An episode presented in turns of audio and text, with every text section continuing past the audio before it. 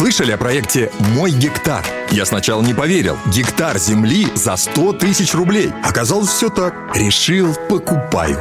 10 тысяч квадратных метров. Можно хоть дом строить, хоть усадьбу. Районы экологически чистые. Транспортная доступность круглогодичная. А теперь представьте, как такому подарку ваши родные обрадуются. Время жить на своей земле. Выбирай свой гектар на сайте мойгектар.ру. Гектар земли каждому россиянину. Говорит полковник.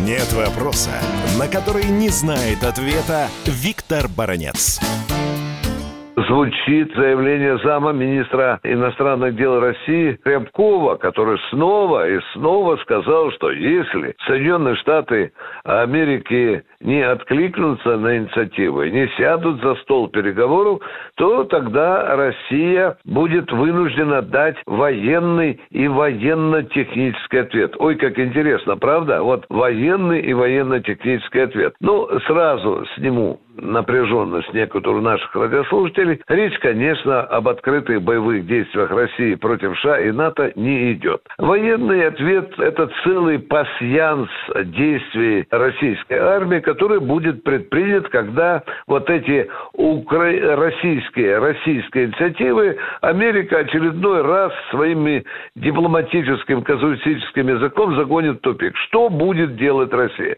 Ну, конечно же, конечно, дорогие друзья, если ракеты ракетой появится американская или новые бомбы атомные появятся в Германии, а тем более, как говорил генсек НАТО Столтенберг, что нельзя исключать, что и восточнее, то есть в Польше, конечно, конечно, в этих условиях можно ни бабки не ходить, наши ракеты появятся в качестве ответной меры в Беларуси. Нет, нет, нет, нет, это не будут межконтинентальные там Ярсы, Тополя, Сарматы, нет.